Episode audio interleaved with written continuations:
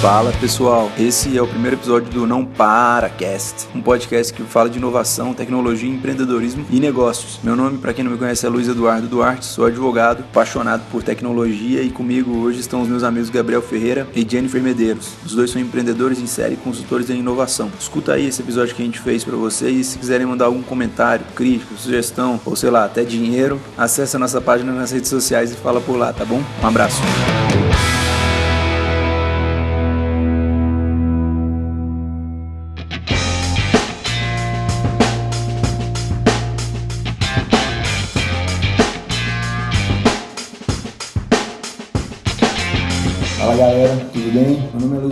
Eduardo, a gente está começando um podcast piloto aqui hoje. Vamos falar sobre inovação e para começar o assunto está aqui comigo o Gabriel e a Jennifer, colegas nossos aqui. Nós vamos falar de inovação e como que a questão da liderança interfere ou ajuda nisso e vamos traçar alguns pontos aqui disso. Então, primeiro Gabriel, tudo bem? Beleza? E aí, Luiz, tudo bem, meu cara? Jennifer, obrigado por ter vindo aí, tudo certo? Tudo bem, bora. Não para, né, Gabriel? Não para.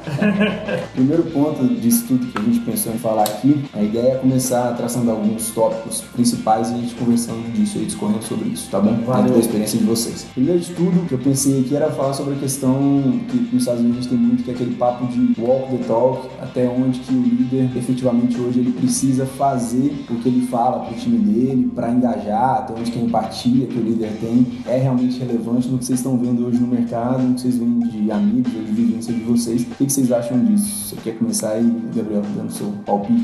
Luiz, o clichê é falar que a única forma de liderar é pelo exemplo. Não tem outra forma de liderar. Eu não quero nem questionar se o clichê tá certo ou não. Acredito que a coisa é um pouco mais complexa que isso. Meramente a gente falar no exemplo. Mas o que eu tenho percebido, principalmente hoje, é que a gente tem um tempo em que o engajamento é cada vez mais complexo. Então, em outros tempos, talvez, a gente tinha aquele lema do manda quem pode e obedece quem tem juízo. Hoje o engajamento ele ganhou uma complexidade maior. Você engajar uma pessoa é uma das coisas mais complicadas que tem. Você colocar a pessoa para vestir a camisa, para seguir o mesmo caminho que você quer direcionar, mesmo você tendo contratado aquela pessoa eventualmente para a empresa. Não é porque você contratou que aquilo está determinado no plano de cargo dele que ele vai eventualmente seguir aquilo. E melhor, seguir aquilo e fazer seu trabalho com eficácia, com resultado. Então, na minha visão, o engajamento hoje ele está muito ligado à questão prática do negócio, menos à questão teórica do negócio. Então, passa um pouco pelo líder tá abraçando junto as atividades do liderado e seguindo os valores que ele defende. E aí não é meramente essa questão que eu falei no começo de liderar pelo exemplo, mas é efetivamente tatuando ao lado e mostrando a força e o poder daqueles valores, testando, aprendendo com os erros, tendo ali um feedback momentâneo, uma visão muito clara que permite ele conversar com o liderado de uma forma muito mais embasada, né? E aí o engajamento hoje está muito ligado a essa questão prática. Hoje a gente aprende muito mais com a prática. A gente não tem os mesmos costumes, as informações são muito grandes, as possibilidades de um líder, decisões que ele tem que tomar no dia a dia são muito complexas. Então, se não houver esse diálogo muito próximo de liderança e liderados, com certeza você vai ter um problema de comunicação que vai quebrar a questão do engajamento. Tenho visto isso de maneira prática em vários dos clientes que eu atendo aqui no consultório, muitas vezes que querem manter uma liderança sem o engajamento do funcionário e acaba tendo problemas sérios com isso. Bom, como a gente está falando especificamente aqui da cultura startupeira, eu penso que nessa comunidade não existe aquela questão antiga, né, de quem já trabalhou em grandes cooperações, de ter o medo do chefe, né, do líder. Você respeita o cara, ele tá lá, ele é intocável, a sala dele é separada, ele passa não dar bom dia para ninguém. Então,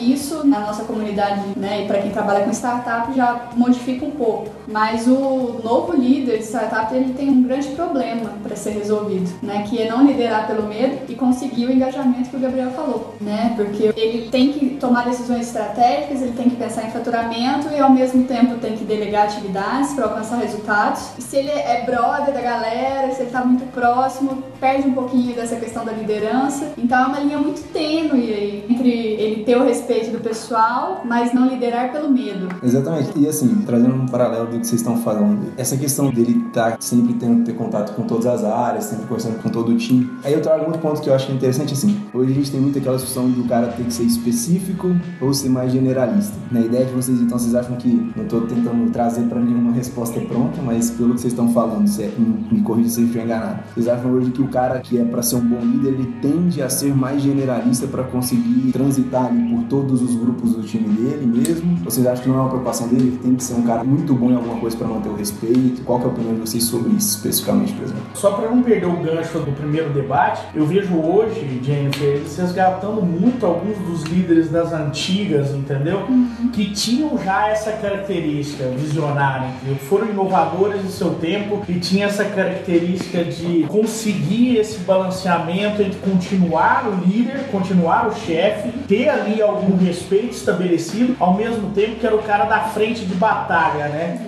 Então, a gente tem visto a recuperação desses líderes que formaram algumas empresas em detrimento de outros que sempre foram linha dura. Agora, Luiz, ao mesmo tempo, cara, eu acho que esse outro tipo de análise de perfil, se o cara é generalista, se é um homem ou uma mulher da renascença, né, que o pessoal brinca, que faz de tudo, ou se é alguém muito bom tecnicamente num assunto específico, a minha visão é que não existe uma fórmula nesse sentido. Eu acho que esse primeiro debate do diálogo entre liderança e liderados, ele é mais horizontal. Isso hoje está permeando, não tem como fugir muito disso, porque é meio que a gente estava falando aqui antes de começar a gravação, é meio que um retrato de uma geração.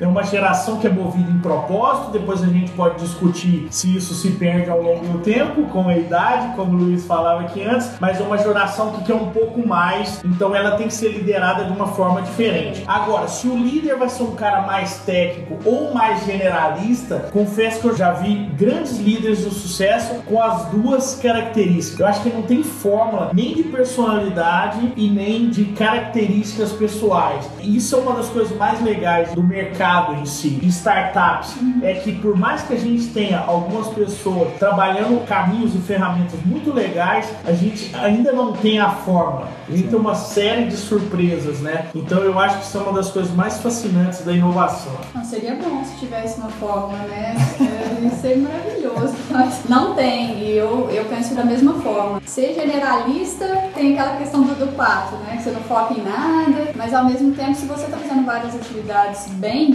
como liderar um grupo, eu acho que não tem problema nenhum em ser generalista, né? Porque aí se você é específico demais também, você deixa muita coisa passar. Então, eu acho que o grande sucesso é encontrar a equipe que se complemente nisso, né? Um líder que seja generalista, com a equipe de desenvolvimento mais especialista, e isso vai se multiplicando, todo mundo vai compartilhando e chegando nos mesmos objetivos. A questão do propósito é muito clara, né? A gente estava conversando antes. Realmente, assim, se o propósito não está alinhado entre todos, independente do perfil do líder e do liderado, não vai andar, uhum. né? Você falou de grandes lideranças aí. A gente tem o Jobs, que era um líder que remetia ao medo, né? Ninguém suportava trabalhar com o cara. Sem o cara, a empresa não sobreviveu, ele teve que voltar. Então, é, realmente não tem fórmula certa. Eu acho que o medo não é a melhor saída, liderar pelo medo. Tá próximo é sempre melhor e tá com a equipe agregando, somando ao mesmo tempo. Mas é uma linha tênue, é muito difícil pro líder estar tá cumprindo esse papel todo o tempo. Sim, eu acho que você, você, como líder da mente, você deve ter um. Sim. Tá com esse cuidado de não ser muito chato, nem ser tão legal, né? Saber cobrar. E quem está sendo cobrado é tem, tem, que ter essa percepção de que aquilo ali agora é trabalho. Então, assim, ó, é, que não é emoções, pessoal, né? é, é uma montanha de emoções e reações entre é. líder e liderado o tempo todo. E se ele é generalista ou não, eu acho que isso só se complementa. Para mim, o grande sucesso é que a equipe se complemente, desde que tenham generalistas em algum assunto, específico específicos em outro. Aí somando-se sim, a gente tem a equipe perfeita, né? O Dream Team, que todo mundo quer. E acho que é isso uma característica que faz diferença em qualquer startup ou empresa que tenha como foco inovação. Tá assinando embaixo aí, Gabriel? Assina embaixo. Sobre o Jobs é interessante, né? É. Porque ele vendia a questão da competitividade e era o primeiro competitivo, então ele, nesse sentido, ele liderava pelo exemplo, né? Ao mesmo tempo que ele tinha um perfil muito autoritário. Analisando do outro viés, ele é um cara, e eu vejo líderes assim, que às vezes partem de um princípio mais técnico e com o tempo vão ficando é, com uma visão mais ampla, mais generalista. No caso específico da Mentory, eu vejo isso em outras empresas também, tem a diferença da liderança formal, que é estabelecida por é, é, é contrato, ou, ou na carteira de trabalho, ou qualquer coisa nesse sentido. E você tem a liderança que ela é conquistada, é a liderança de fato, a liderança na prática, em que ela não necessariamente, é que eu, eu vou entrar numa coisa que é um assunto até para um outro podcast, mas que ela não é uma liderança 100%, porque é, aqui na Mentory mesmo, eu posso liderar na maioria das coisas, mas quando a gente fala em finanças, a Carol é que toma a maioria das decisões. Então, dependendo do que a gente for abordar, tem ele elementos que outras pessoas exercem como líder, né? Então não é uma coisa tão prática, hum. tão definida e tão marcada, né? Entrando exatamente no segundo ponto que eu tinha separado aqui pra gente falar, que é o lance da. Esse que eu queria ouvir de vocês também em relação ao que vocês percebem da parte mais de grandes empresas, mais corporações também, experiência tiveram com isso, que é o lance da liderança, aquela top-down, que é de cima para baixo mesmo, contrastando hoje com o que a gente tem de horizontalidade, que aí fica muito perto disso, que é o lance do walk the talk, até onde que essa horizontalidade. E aí eu queria mais era, na verdade, instigar vocês para tirar de vocês o que vocês acham disso, no sentido de se vocês veem essa horizontalidade acontecendo de fato. Não estou falando, ah, vamos botar um mesão lá e o CEO senta do lado do estagiário e conversa com ele, olha que horizontal que é isso. Não, pois isso não é horizontal. Horizontal é se o estagiário der uma ideia e essa ideia for para a mesa para discussão, entendeu? Horizontal é se o assistente bater o pé e o CTO pensar antes de falar, cala a boca que vai acontecer do jeito que eu quero que aconteça. Hoje, o que vocês acham disso? Até onde que vocês acham que isso realmente é relevante? Isso falando também, traçando até um comparativo que a gente vê, por exemplo, sei lá, é, claro que a gente está vendo de fora, mas se você traz tipo uma SpaceX, uma Tesla, até que ponto que a vontade do CEO não está sendo imposta em alguns tipos de pensamento ali? Será que realmente você tem uma horizontalidade ali ou você tem a cabeça de um cara que pode ser que mude o mundo daqui a X anos, determinando o que está sendo feito, entendeu? Por isso que você faz esse tópico. Eu achei esse tópico de muita relevância quando você pega caras fora da curva. Esse cara que vai respeitar uma horizontalidade, ele tem que respeitar essa horizontalidade para que o negócio funcione? O que vocês acham disso aí? Agora é essa parte que você vai decidir o que vai entrar, o que vai ser cortado. Algumas polêmicas. É, e aí a gente pode fazer um bate do nada, porque eu nem tava lembrando desse lance de falar dos caras, vocês comentaram de Steve Jobs, eu falei, nossa, e agora? Pode, é, você pode cortar algumas partes aqui. É, eu acho o seguinte, quando a gente pensa na startup, ela começa de maneira horizontal por um processo que é natural do início de uma startup. Então, tem muita gente que não entende aquela velha história da startup de 15 anos, startup de 10 anos. Startup, muita gente considera até de maneira radical, eu nem acho que é tão radical assim, que é uma fase da empresa em que você está testando um modelo de negócio. Ou você pode considerar uma empresa com um modelo de negócio recém-definido que busca escalabilidade, busca ser repetível, mas ainda não conseguiu se consolidar e etc. Então, startup é uma fase. A empresa deixa de ser uma startup e passa a ser uma empresa, talvez não tradicional, mas uma empresa nos moldes normais, digamos assim. A mesma coisa acontece com a horizontalidade hoje. Eu acho que na startup, até porque esse mesmo exemplo que eu, falei, eu usei da liderança da Mentor, em, que a Carol exerce algumas lideranças ligadas a finanças, quando o assunto é inovação eu exerço a liderança, eu acho que na startup, como a Jennifer falou, monta-se o time e o time tem especialidades muito fortes. No começo, o time faz tudo. Os primeiros contratados da startup são quase que sócios, que eles estão ali muito mais por propósito, por sonho, do que necessariamente por um salário, por uma condição. Então, essa estrutura ela é horizontal, só que ela é uma estrutura temporária. Essa horizontalidade ela é temporária, ela é dura enquanto a empresa não consolidou o modelo de negócio. Inclusive você pode mudar a liderança nesse momento da startup. O líder era um, passa a ser outro. O CEO ia ser um, passa a ser outro. Tem entrada de investidor, tem muita circunstância no momento de formação do modelo de negócio para se caracterizar. Então, na startup, a tendência é que as coisas sejam meio horizontais mas isso não impede de ter alguns CEOs de startups extremamente autoritários. Existem também, pode até vir a dar certo, mas eu acho que está matando as possibilidades. Você está buscando um modelo de negócio, aí você começa a vetar as pessoas, é uma coisa complicada. A horizontalidade numa empresa madura, vamos chamar assim, pós-modelo de negócio testado, etc., essa ainda está a se testar. Não é uma coisa que eu vejo consolidada para você falar assim, cara, isso funciona e tal. A gente tem modelos de negócios que envolvem o público interno, entendeu? Mas não acho que isso signifique que você tem horizontalidade nos termos que você falou. O cara, talvez de um nível mais baixo, você já está falando um nível mais baixo tem a mesma voz. Quanto à questão do Elon Musk, etc., começa a pensar o seguinte: o cara já tem fiéis fora da, fora da empresa dele.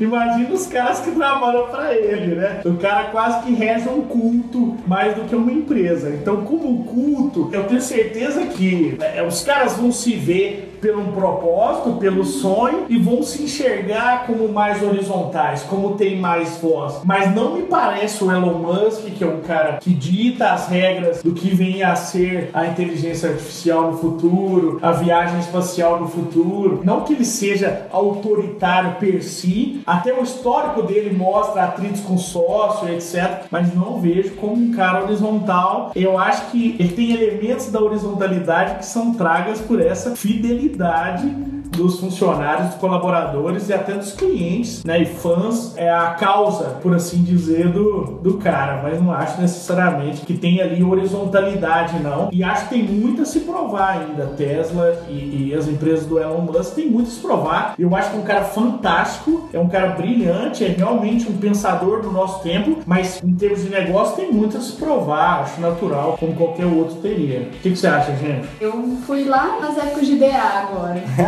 Nosso, eu lembro que a gente montou uma chapa no nosso curso na UFO e a gente pregava que a gente era uma chapa de liderança horizontal. É, sempre rola, sempre tem uma galera assim, quer essa cabeça, tá, não, vamos Porque eu não, não, não funcionava na prática, sabe? Por que se, não, se alguém não, não, não liderava o negócio, se punha prazo, se punha meta, cobrava, o negócio ficava solto. Então, não tinha um engajamento igual de todo mundo. Eu acho que horizontalidade só vai funcionar 100% na prática quando todo mundo estiver ali, ó, ou nasceu no mesmo dia, na mesma hora, porque tem que ter o mesmo propósito, o mesmo objetivo, querer ganhar o mesmo salário. E Mas isso é possível? eu, hoje eu não vejo, por isso que eu falo que é complicado. Então, por mais que a liderança ela seja informal, se ela não existir, as coisas realmente não andam, pelo menos as experiências que eu tenho, né? Você falou tanto de startup aí, a gente passa por diversas startups, a gente vê que se não tem uma liderança, o time vai se soltando, um, um vai para um lado, né? O Gabriel falou que no começo todo mundo é de tudo, né? Então ali todo mundo é sócio, ninguém é funcionário, ninguém quer ouvir ordem. Então no começo é tudo muito legal, tudo flui muito rápido, tá todo mundo com a mesma energia, querendo desgastar ao mesmo tempo. Mas isso com o tempo, se essa sintonia não se mantém, se não houver liderança, o negócio desanda, né? Pelo menos tudo que eu tenho vivido. A mesma coisa no meio corporativo, que eu tenho experiência no mercado. Realmente, se não tem alguém ali puxando e cobrando, o negócio não anda. A gente brinca que a comunidade, né, no Comé, a gente é horizontal, mas se a gente não tem a ferramenta de gestão de projeto lá, falando, você precisa desse dia, cumprir tal data, Botando prazo data, e, né? e quem que define, Quem né? Então tem que, tem que, infelizmente, eu não conheço ainda um modelo onde a liderança seja 100% horizontal e que o time ande, que tá todo mundo na mesma sintonia, com o mesmo propósito, o negócio faturando. Eu ainda não conheço. Meu sonho é que isso funcione, mas as experiências que eu tenho desde a época de DA é que uma liderança, mesmo que informal, ela tem que ter, né? Para definição de prazos, definição de metas, alinhamento de objetivos de todo mundo, planejamento, né? De longo, médio e curto prazo. Alguém tem que puxar a voz, alguém tem que representar e mesmo isso geralmente surge naturalmente, né? No começo da startup é todo mundo sócio, mas isso com o tempo Tem alguém que sai despontando. ali. Sim, sempre tem. A liderança ela surge naturalmente e é isso que tem que ser trabalhado. Né? Quando ela surge naturalmente, para o outro não se sentir menosprezado, confronto, ou se né? sentir menos importante, ou porque agora ele não toma todas as decisões. Então isso tem que ter muito cuidado para não ter conflito, para não perder o desinteresse, nem de estimular a equipe. Isso Uhum. é, tem que ser muito bem trabalhado. Duas provocações aqui. Eu acho que a liderança nem sempre é o melhor asset da empresa ou da startup. Então, você pode ter um líder que ele tem as características para ser líder, mas não necessariamente ele é o trunfo da startup. Às vezes é um programador, às vezes é uma pessoa que está trabalhando na parte comercial. Sim. Então, quer dizer, o líder é aquele que muitas vezes vai ser eleito a partir das suas habilidades de liderança mesmo, né? E outra coisa, essa provocação ainda mais direta. Eu acho que a horizontalidade, cara, aqui uma opinião muito pessoal, ela mata as individualidades. Eu acho que é um contrassenso, né? Eu vou dar voz a todo mundo, a partir daí as individualidades serão ressaltadas. Eu acho que é justamente o contrário. É a estrutura. Eu sempre brinco nas minhas palestras, precisa existir a caixa para você pensar fora da caixa. É mais ou menos a estrutura que você precisa para aproveitar o melhor das individualidades. Um bom líder é aquele que desperta o melhor das individualidades. Então, acho que uma estrutura horizontal, no longo prazo, ela tende a ser menos inovadora, inclusive, do que uma estrutura que não seja vertical, obviamente, tão ah, antiquadra, mas que tenha uma certa estrutura formal um pouco mais vertical. Sem essa ideia, talvez, utópica da horizontalidade. Então, eu acho que mataria as individualidades. É engraçado você falar isso porque eu li um artigo, deve ter, sei lá, três semanas que falava exatamente isso. Era um estudo que eles tinham feito, os caras comprovavam que, através do estudo deles lá, que a horizontalidade ela diminuía a produtividade dos fora da curva. Exatamente. Porque o cara começava a trabalhar mais do que os demais, mais que os demais, e aí de repente ele via que tinha um cara trabalhando menos, então ele começava a desacelerar para que todo mundo ficasse num padrão igual ali, entendeu? Então você acabava freando o potencial de produção dos caras.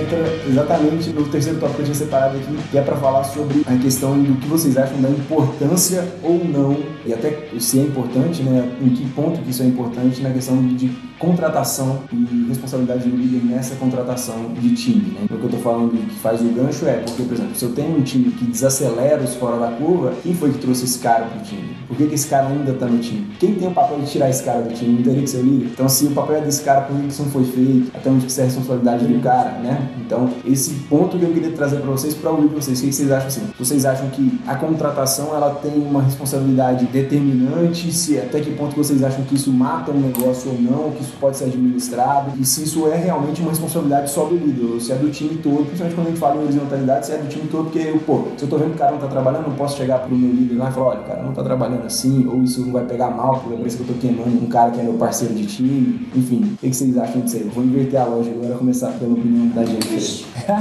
Reformulando. Vai, vai achar que é fácil, quem sabe faz ao vivo.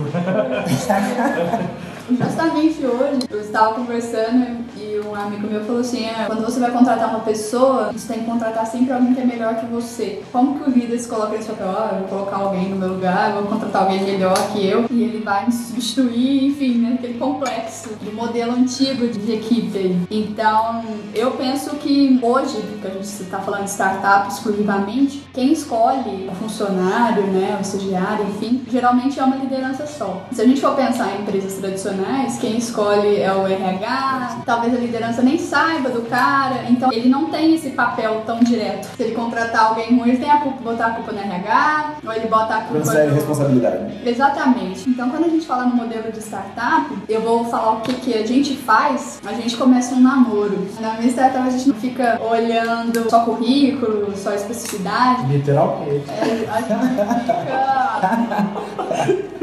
A gente. Se for preciso, a gente corta pra relaxar. Ele tem humor, pô. pra achar CTO, pra achar CFO, a gente fica namorando, porque lá na Campus Party, o cara me falou assim, se você vai procurar alguém pra sua equipe, você tem que vender o seu sonho. Não adianta você contratar o cara só porque ele é bom. Ele não vai estar motivado, então é mais fácil ele aprender porque ele tá motivado, do que ele saber e não tá motivado porque ele não gosta do que ele tá fazendo. Então eu acho que ele tem muitas indas e vindas sobre esse tema, porque cada um faz de um jeito e cada um vê o que é melhor pro seu modelo de negócio, né? Lá na Entro a gente trabalha com namoro mesmo. A hora que o cara compra a ideia, ele quer, ele se vê em cinco anos fazendo isso, ele entende todos os objetivos que nós queremos alcançar, aí a gente pensa em contratar. Antes disso, só por qualificação e currículo, a gente acha que não é o sucesso do nosso time, não vale um currículo bom. E aí vem depois disso manter o líder fazer esse cara trabalhar, né? E não se achar só sócio do negócio e tá tudo bem. Aí, é um ciclo. Tudo isso que a gente tá falando hoje, os três temas aí que nós estamos abordando. Eu acho que ele fecha um ciclo, ele fecha um processo e eu acho que para nós a pessoa está mais interessada não onde ela quer estar, do que o porquê que ela está trabalhando, do que efetivamente o currículo desse cara, o perfil dele e as habilidades. Hoje a gente acha que todo mundo se complementa, todo mundo aprende, né? Somos todos autodidatas. Quem quer aprender, aprende. Então, pode parecer bonito, mas a gente gosta de pessoas que compram sonho, né? Que a gente tava falando aqui no começo que a galera já tá naquela fase, ah não, eu quero trabalhar 8 horas por dia e quero dormir. Eu tô quase beirando os 30 e ainda não tô nessa fase. Então eu tô dando a minha visão, porque eu ainda tô na fase sonhadora, eu trabalho num monte de lugar do que eu quero, que é o meu objetivo, que eu me sinto realizada, se isso tá me trazendo dinheiro ou não. Então eu posso estar tá perante duas pessoas da faixa dos, dos 30 anos que já estão na faixa objetiva, né? Que é, querem são, trabalhar são, menos e ganhar mais. São visões, são visões. Exatamente. Então eu estou fazendo o meu ponto de vista aqui. Se hoje eu estou envolvida em cinco projetos, só dois me monetizam. Os outros Legal. eu faço pelo prazer de fazer e durmo à noite pouco, pouco de tempo só, mas durmo realizada e fico super feliz disso, né? Então é um balanço aí entre o sucesso da contratação das pessoas. Eu acho que tem a ver com a fase com que ela se encontra, com a fase da sua startup, com que ela quer. Isso tem que ser muito bem casado, não adianta agora querer alguém que quer trabalhar 8 horas por dia numa startup. Isso é muito difícil. Uhum. Então a questão da liderança é saber mensurar isso e contratar o cara que é bom, que quer trabalhar 8 horas por dia na época que a startup pode oferecer isso. No início de uma startup que é que a gente está vivendo hoje, todo mundo trabalha o tempo todo, faz tudo, a hora que dá. E aí, por isso que para nós, no meu ponto de vista hoje, fica difícil mensurar o cara só pelas habilidades, né? Esse uhum. é o meu ponto de vista hoje. Yeah. O Gênero, você vai ver com certeza quando você tiver na minha idade, mais ou menos. 40, 45. 33, né? que esse trabalho com várias coisas vai fazer muito sentido. Você começa a colher, no fim, o que está monetizando ou não está monetizando. Então, isso aí é uma coisa que com o tempo a gente começa a connecting the dots, né? Como diria o Steve Jobs. Eu adorei a fala da Jennifer agora. Ele trouxe vários insights, inclusive alguns que eu fiz aqui agora. Primeiro, é, várias coisas muito boas para usar em palestras também. Primeiro, primeiro caixinha, qual o percentual? A startup contrata a partir de namoro, então startupeiro é um promíscuo por excelência. Isso é fantástico, porque tá namorando um monte de gente ao mesmo tempo até encontrar. Aí eu chego em dois pontos em que, mesmo empresas com tradição em RH, que fazem contratações mensais gigantescas, mas mesmo assim tem alta taxa de rotação de funcionários, né? alto absenteísmo, muito problema trabalhista. A contratação ela começa na identificação da necessidade. Então, na trilha de inovação, liderança e contratação, eu tenho que identificar o que, que eu quero exatamente antes de contratar. E essa identificação de necessidade não está na RH, está na área onde o recurso humano será alocado, onde a pessoa vai trabalhar efetivamente. Então, um dos erros primordiais é nessa identificação da necessidade. Então, para mim, essa correlação liderança-contratação é correlação direta, porque se você não. Um líder vai identificar a necessidade do seu setor para poder realizar essa contratação. O RH ele deveria funcionar de uma outra forma do que na maior maior parte das empresas atua, é que ele não pode ser um fator ativo dentro do processo. Quer dizer, ele, ele tem que possibilitar a melhor contratação possível dentro daquilo que está sendo identificado pelo líder da área. Né? Então, esse é um erro que acontece de maneira comum, inclusive em empresas grandes, e está muito ligada à liderança. Então, para mim, tem essa ligação direta. E o mais legal do que a Jennifer falou, o velho embate entre o cara bom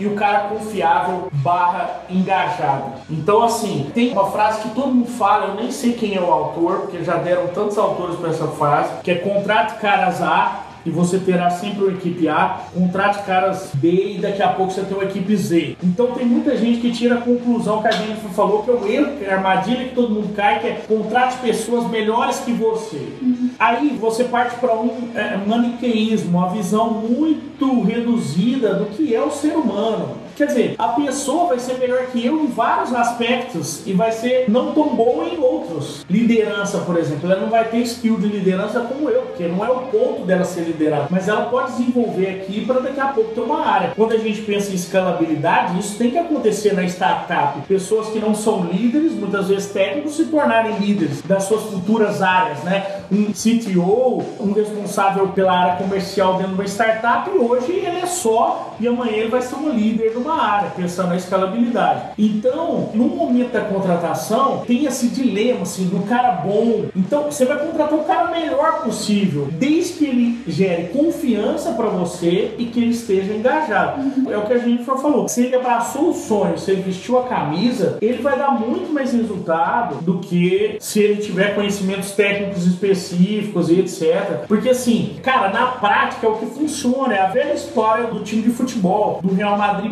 muitas vezes montando os Dream Team da vida e aquele time não funcionando. Quer dizer, na época que o Real Madrid montou o grande time, que tinha Zidane, Beckham, Figo, Ronaldo, quer dizer, não tinha um para dar canelada. O que todo mundo falava é, cara, cadê o Maquelele? Cadê o Maquelele? Você lembrou disso? Então falta o Maquelele, mas não é. Falta as pessoas que vão dar confiança, pessoas que vão vestir a camisa, que vão dar confiável. Essa questão de bom, tem uma frase que eu gosto muito que é o seguinte: tudo que você faz bom na vida, tem um coreano de 8 anos que faz melhor, pode ter certeza absoluta.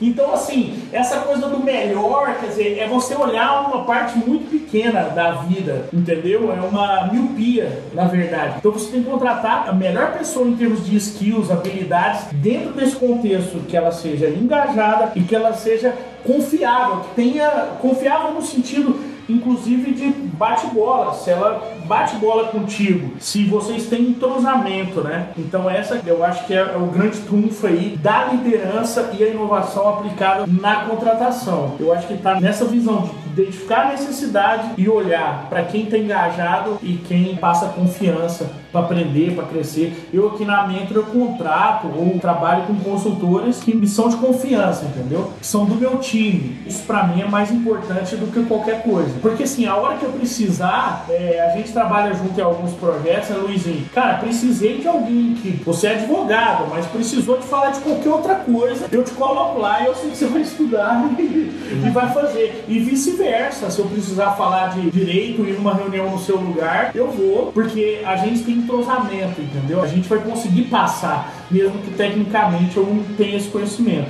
Uhum. Então acho que é por aí, cara. Mas gostei da história da promiscuidade aí. Vamos ver como é isso aí. Se manter por aí.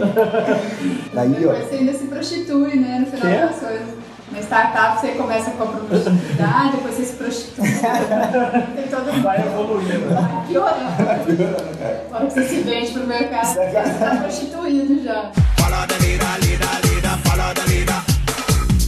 Acho que é isso, galera. Então, assim, pra não ficar muito longo o primeiro podcast, que é um piloto que a gente está testando o formato, então acho que tá bem esclarecido o que a gente queria falar hoje, que eram esses três pontos. E queria trazer agora pro fechamento a gente falar um pouquinho de alguma coisa que inspire quem tá ouvindo para aprender ou para refletir um pouco mais sobre o que foi tratado aqui hoje. Então, eu queria ouvir de vocês aí se tem alguma coisa de indicação, depois eu finalizo com indicação. O que, que você tem aí, Gabriel, de indicação? Eu tenho três indicações. É, é uma. Primeiro é uma.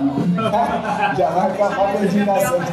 Não, mas é bem, é bem rapidinho. Primeiro, eu queria falar quanto é importante fazer uma imersão em histórias. A gente falou aqui do Steve Jobs, do Elon Musk, citamos outras pessoas aqui, nós poderíamos ter citado outros, né? A hora que eu estava pensando nessa ideia do líder que traz os seus subordinados, que hoje ganha destaque, por exemplo, um cara que é de um negócio totalmente tradicional, como o Silvio Santos, por exemplo, é um cara que traz aquele, muito das pessoas que começaram com ele, daquele mesmo time, são os líderes dele hoje. Então ele tinha muito isso de ouvir aquele líder que ouvia os subordinados, tinha uma relação muito próxima, né? Ele se orgulha de falar que é o cara que mais formou milionários no Brasil. Então é, a gente podia ter citado um monte de referências, inclusive de negócios tradicionais. Busquem as histórias desses caras no YouTube, entendeu? Além de ver os caras falando das ferramentas, olhem os caras falando das histórias dele. Eu acho que vocês vão aprender muito sobre liderança e inovação com as histórias desses caras. Segundo, se vocês têm liderados, façam um exercício. Sente com o liderado, abra a pauta com ele aberta escute o que ele tem a dizer, a provocação. Vamos ver, começar a escutar esse cara, entendeu? Começa a mudar o seu perfil de liderança, ou repensar o seu perfil de liderança,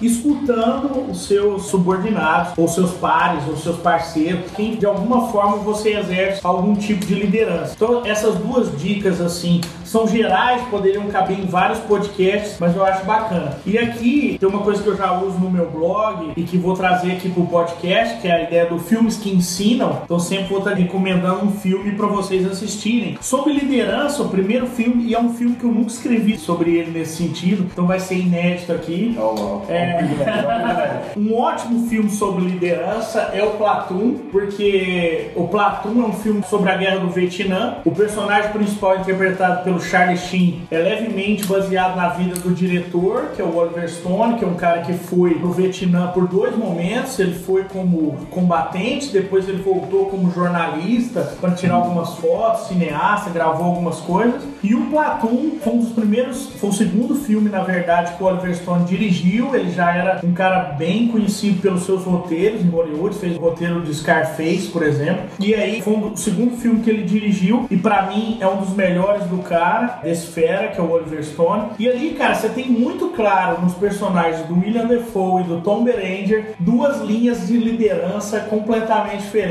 O cara linha dura e o cara que curte que é amigo da galera. Enfim, não quero dar spoiler sobre o filme. Evidentemente que a nossa identificação vai mais, na maioria das vezes, viu? Porque tem muita gente que se identifica com o cara mais linha dura, mas vai mais até pela personalidade dos dois. O cara que é amigão da galera, mas ali se percebe num momento de guerra em que a liderança ela fica muito à flor da pele, ali se percebe o quanto que é importante ter as duas lideranças lideranças. Então, assim, o ideal seria que você tivesse uma combinação daqueles dois caras, né? Os dois ali, eles funcionam muito mais como personas. A gente trabalha muito persona em startup. Eles são personas de lideranças, de tipos, de biotipos, de maneirismos, de maneiras de se liderar. Então, ali você tem claramente dois personagens que falam duas linhas, duas faces de uma moeda que às vezes pode ser a mesma moeda. Então, essa reflexão é muito na cara, é muito óbvia. E aí você pode tirar uma série de entendimentos. O filme é muito pesado, é um filme de guerra. Quem tem estômago fraco, quem não curte muito filme de guerra, talvez não pode gostar. Mas eu acho que é uma história que compele. O personagem do Charlie Sheen, ele se relaciona muito com esses dois líderes e é muito interessante você olhar com esse prisma, com esse olhar da liderança para esses dois caras. Então a dica de hoje, Platoon, de 1986, direção Oliver Stone. Legal. E aí, Jennifer, o que, que você pensou aí de. Ah, eu, eu tô tentando pegar as referências mais recentes. Até por indicação do Matheus, o último final de semana eu estudei muito sobre Jobs, vi várias entrevistas que tavam, foram revistas agora. E assim, me deu grandes baques, né? Ver aquele cara falar, eu já vi vários filmes dele, mas eu, te, eu posso até compartilhar depois o link de uma É, entrevista aí depois a gente coloca no. bem antiga, da época que ele ainda nem tinha voltado pra Apple, falando sobre liderança, que me deu uns tapas na cara, assim, né? O que eu vi que não tem a ver com liderança, mas que eu posso falar, eu acho que até o Rafael, há um, pouco, há um tempo atrás, falou, o Rafa Rosa, sobre o Beleza Oculta, né? Que tudo que a gente faz na vida tem a ver com o tempo, o amor e a morte, né? Então vamos pensar no tempo, que eu acho que independente de liderança ou não, o que a gente tem que sempre treinar é que o nosso tempo é curto. Então, aquela questão de errar rápido, corrigir rápido, se aprimorar cada vez mais, eu acho que é a grande sacada da coisa. A gente não pode se acomodar, né? A gente não pode ficar focado numa coisa só, a gente tem que ser multi hoje e acho que o tempo tem muito a ver com isso. Então, traz uma reflexão muito legal o filme, onde eu trouxe para a realidade de startup e hoje eu tenho feito isso. Não fico esperando tempo para fazer nada, a gente não tem. Se a gente ficar esperando muito tempo, a morte chega, a gente não deixou nada para trás. E aí, a hora que sincronizou isso com a entrevista que eu vi do Jobs, foi assim um, um choque, Um porque ele realmente ele precisou, né, passar por tudo isso para ele talvez se tornar uma pessoa melhor, né? A gente vê aquela fase que ele era super autoritário, que ele nem assumia a filha, né? Aí veio a Lisa, que desenvolveu um produto. Eu acho que então tá tudo muito relacionado. Eu acho que eu, eu sou a mulher aqui, eu sou a durona geralmente, mas eu tô sendo um pouquinho amorzinha, falando de coisas bonitinhas. Então, um filme que traz uma reflexão legal e compartilho o vídeo da entrevista que eu vi Legal. do Jobs, que O realmente. filme é Beleza Oculta. Beleza oculta. Legal, beleza. Bacana. E pra finalizar, então, vou dar minha dica aí. Eu vou tentar sempre trazer uma dica de livro, que é a paixão do momento. E assim, cara, eu tenho três livros hoje de negócios desses mais recentes. São livros que eu tenho pra vida, assim, de negócios, que me ensinaram e continuam me ensinando sempre. Mas tem um que me marcou demais, que foi quando estava começando o negócio, que é um livro que fala é o The Hard Things About Hard Things, né? Que é, acho que em português acho que é o lado difícil das situações difíceis, se eu não estou enganado. Cara, é um livro sensacional, sensacional. Se você está ouvindo aí não leu, se alguém aqui da mesa não leu, leia, porque ele ensina demais. E assim, o início do livro ele fala o que eu espero de, sei lá, 99% dos livros que eu compro. Que é o cara fala, olha, livro para te falar como você tem que fazer, você vai ver um milhão. Agora eu vou te falar nesse livro aqui o que fazer quando o que aquele livro que você leu não resolveu, né?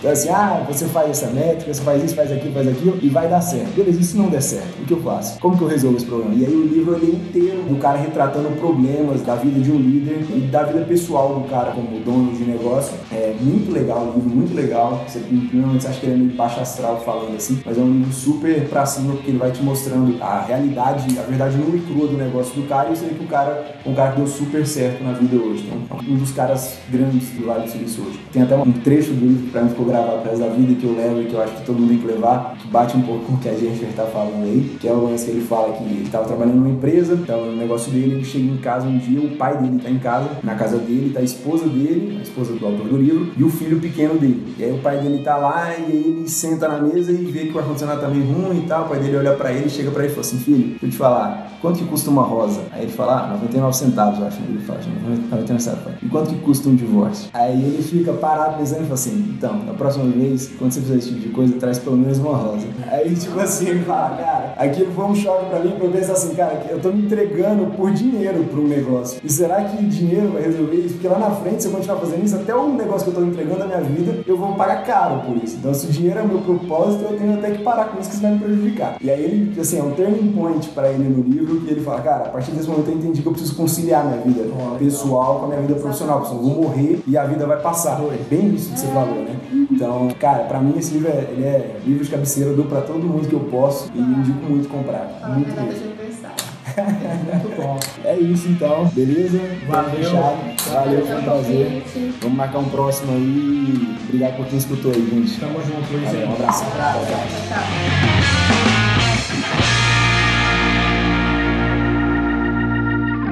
Este podcast foi editado por Radiofobia, podcast e multimídia.